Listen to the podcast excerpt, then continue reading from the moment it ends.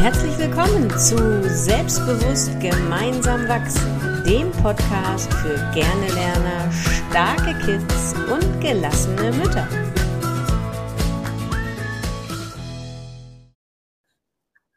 Moin, moin, moin. Moin, moin aus Hamburg. Moin, Corinna.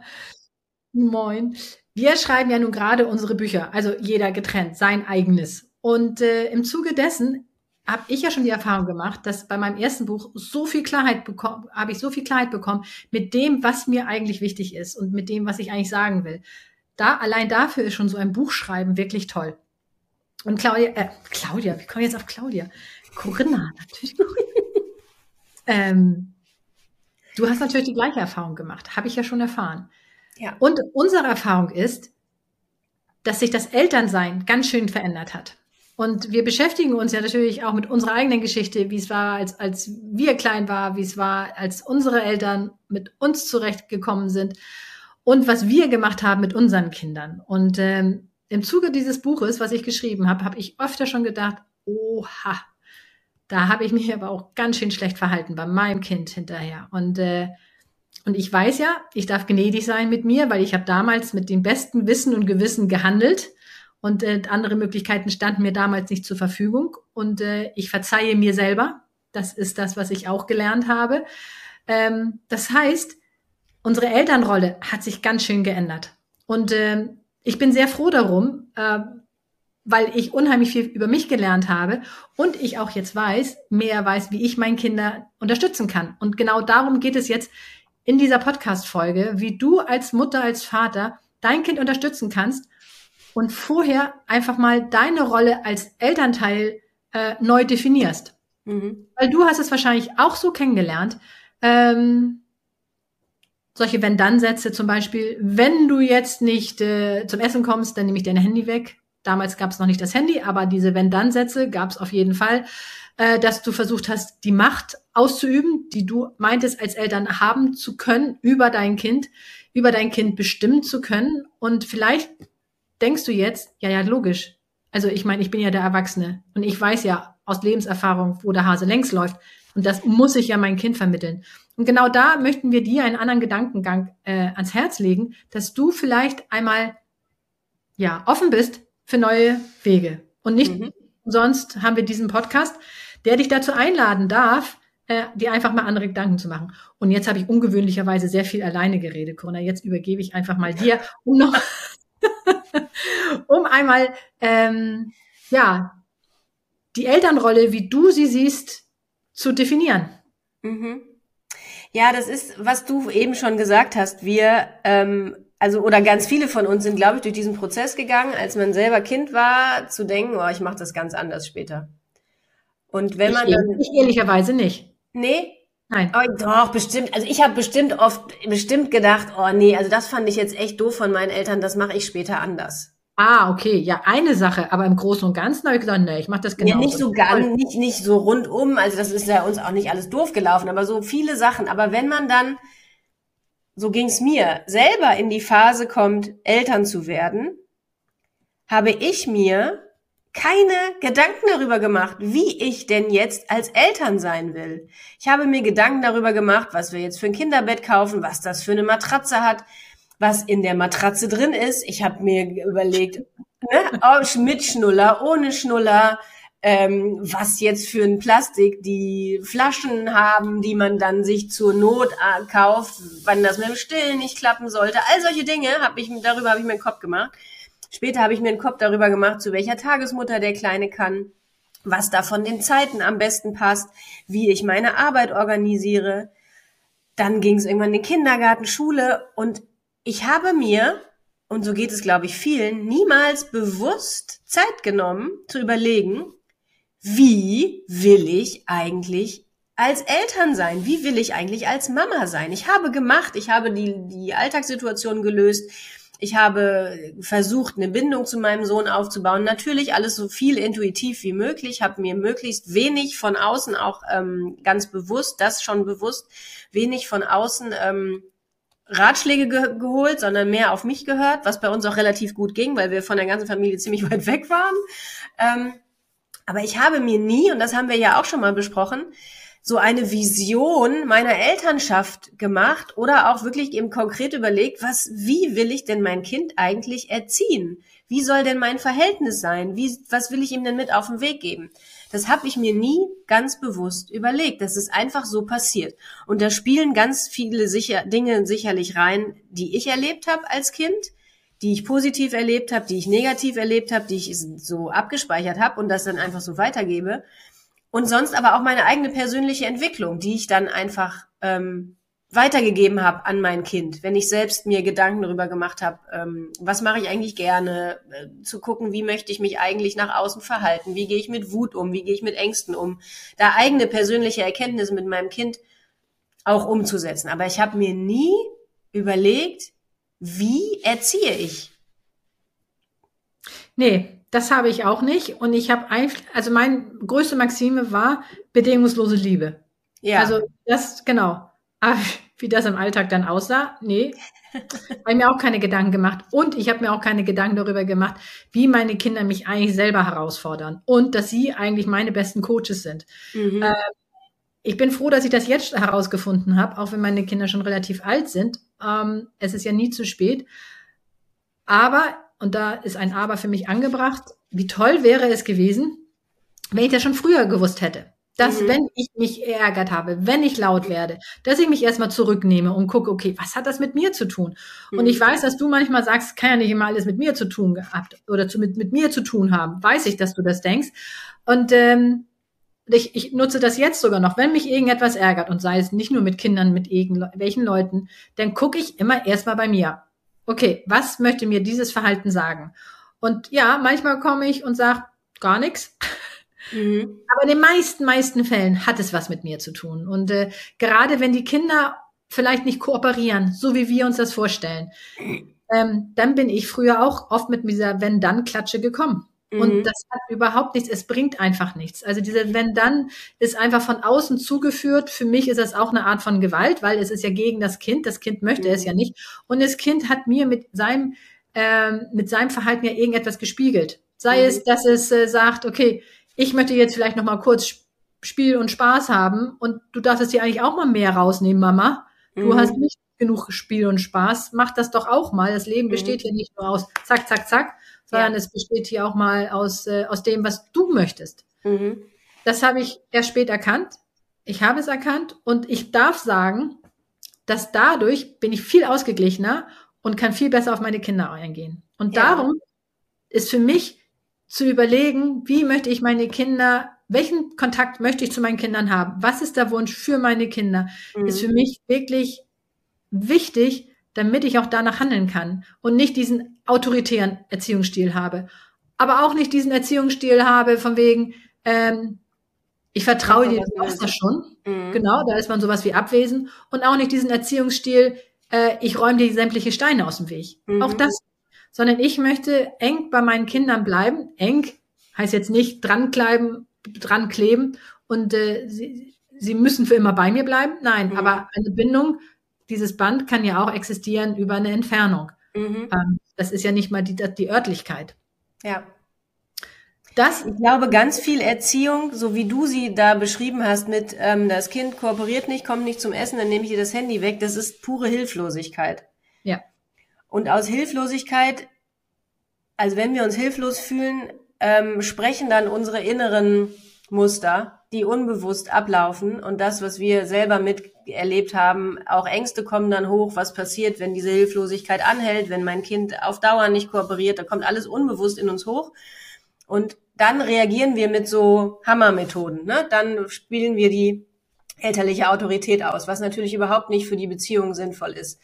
Und um dieser Hilflosigkeit und dann irgendwelchen, ähm, ja, was, was, wie nennt man so Strategien, so einfach dann irgendwas zu sagen, so rauszuhauen, mit dem du dein Kind unter Umständen verletzt, nur um diese Situation jetzt für dich zu lösen, um dieser Hilflosigkeit vorzubeugen, macht es halt einfach wirklich total Sinn, sich dieses große Ganze vorzustellen, wie du schon sagst, ne?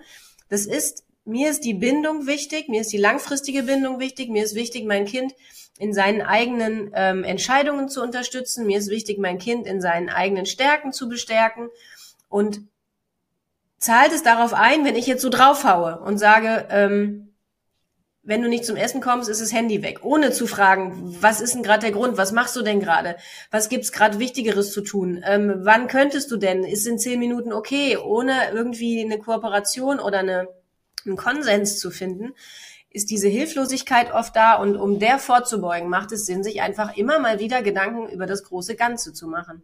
Absolut. Und wenn man dann festgestellt hat, dass man vielleicht doch nicht so adäquat reagiert hat, wie man das gerne hätte, dann darf man auch zu dem Kind hingehen und sagen, Mensch, das ist echt blöd gelaufen, lass uns mal gucken, wie wir das vielleicht beim nächsten Mal anders machen können. Und auch da sehe ich manchmal bei den Eltern, die zu mir kommen, eine große Unsicherheit, ob sie überhaupt zugeben können, dass sie Fehler gemacht haben. Und ja. ich meine, weil wir wissen, wie wichtig das ist, ähm, dieses, dieses Wachstumsdenken, dieses Growth Mindset zu haben. Ich kann das nicht oft genug sagen. Ähm, und dazu gehört auch dem Kind zu sagen, weißt du was, ich habe einen Fehler gemacht, ich habe daraus gelernt, weil das ist ja ein Vorbild. Du bist ja in dem Moment ein Vorbild und zeigst deinem Kind, auch du machst Fehler. Logisch mhm. machst du Fehler. Ich meine, wir sind alle nicht fehlerfrei.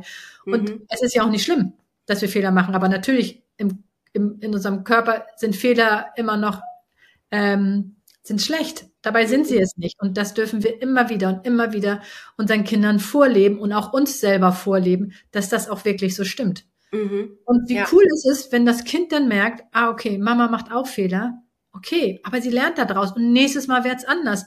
Und mhm. das ist, und, und, und, und uns geht's besser dabei. Mhm. Dann hat das Kind gar keinen Grund anzunehmen, dass Fehler blöd sind. Ja.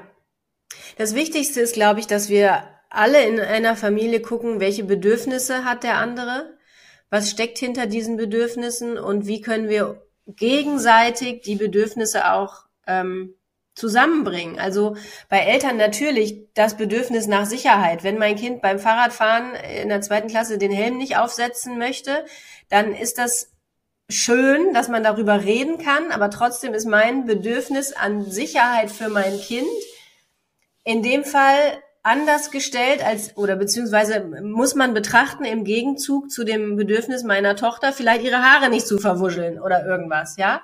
Und dann aber zu gucken, wie finden wir da einen Weg, wie finden wir da einen Konsens, dass mein Kind kooperiert, dass es auch versteht, dass es im Straßenverkehr wichtig ist und dass es nicht bei ihr so ankommt, als wäre das einfach nur, weil Mama das so will, da setze ich jetzt einen Helm auf, sondern einfach ja die Kooperation und das Verständnis auch für mein Bedürfnis da ähm, zu erzeugen.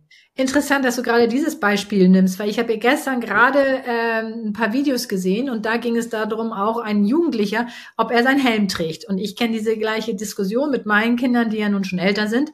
Äh, die haben ab einem gewissen gewisses Alter keinen Helm mehr getragen. Mhm. Ich weiß, dass zum Beispiel in der Schweiz, wo wir vorher gelebt haben, das gar nicht zur Debatte stand, weil da hat jeder einen Helm getragen. Mhm. Da wurde das gar nicht, äh, ja, gar nicht hinterfragt. Das ja. ist klar, jeder macht es, weil es ist eine Sicherheit, jeder macht es.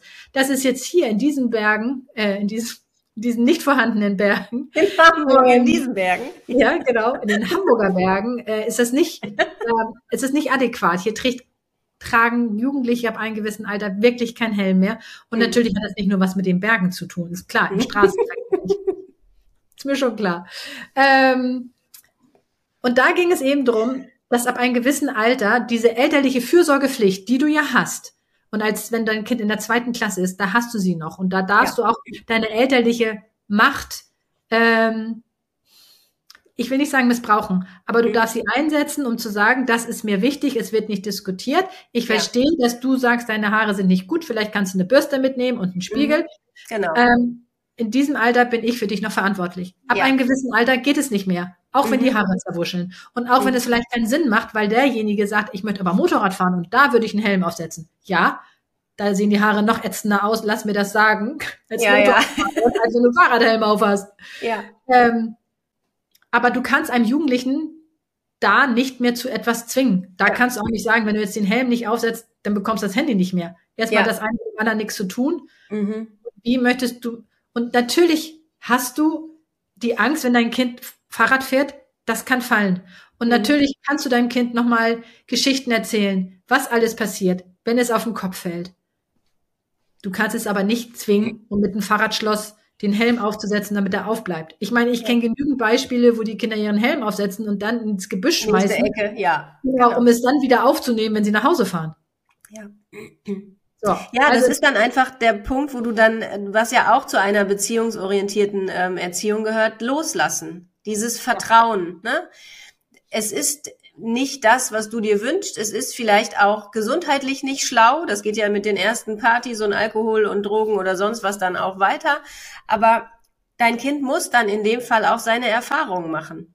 Und du kannst dann nur loslassen und darauf vertrauen, dass es einigermaßen weich fällt und wissen, dass du immer da bist, wenn irgendwas Schlimmes ist. Ja, und dieses Vertrauen, dass es weich fällt und ähm, das Loslassen ist ja dieses große, große, große Thema. Wie kann ich meinem Kind vertrauen? Und ich glaube einfach, dass du die Grundlage dafür in den ersten Jahren setzt. Mhm. Das heißt, wenn du weißt, wenn du dein Kind wirklich begleitet hast mit deinen Werten und mit dem, dass dein Kind an sich glauben kann, dass, dass es weiß, dass, dass du da bist, no matter what.